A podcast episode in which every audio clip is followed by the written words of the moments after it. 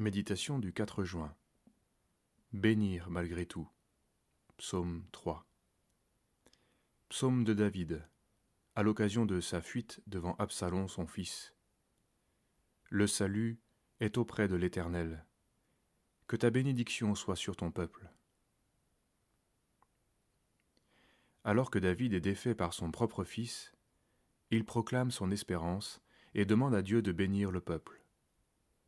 Le fait qu'il connaisse un profond désaveu à titre personnel ne l'empêche pas de remplir sa vocation la plus profonde, chercher le bien de ceux qui lui ont été confiés. En ce sens, il est fidèle à son poste, il reste roi, malgré sa fuite.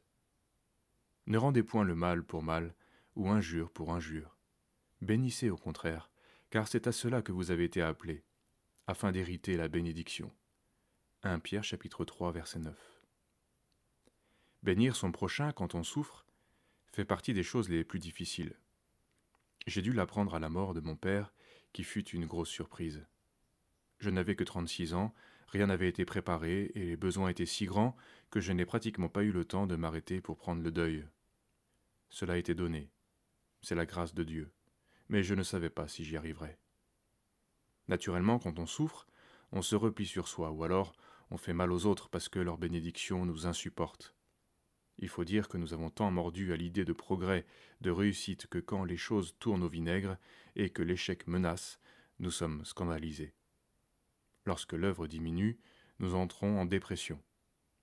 Mais tout cela révèle des réactions hyper charnelles, car un témoignage à la gloire de Dieu peut aussi passer par l'humiliation. En tant que mission, nous sommes aujourd'hui encore, malgré tout, ensemble, ce qui est une joie immense. Le Seigneur nous a donné une postérité dans la foi et une certaine abondance, notamment affective.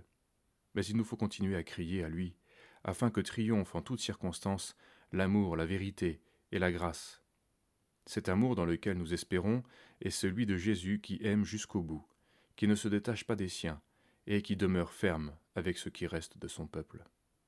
N'oublions jamais que c'est celui qui bénit, qui hérite la bénédiction. L'ami aime en tout temps, et dans le malheur, il se montre un frère. Proverbe 17, verset 17.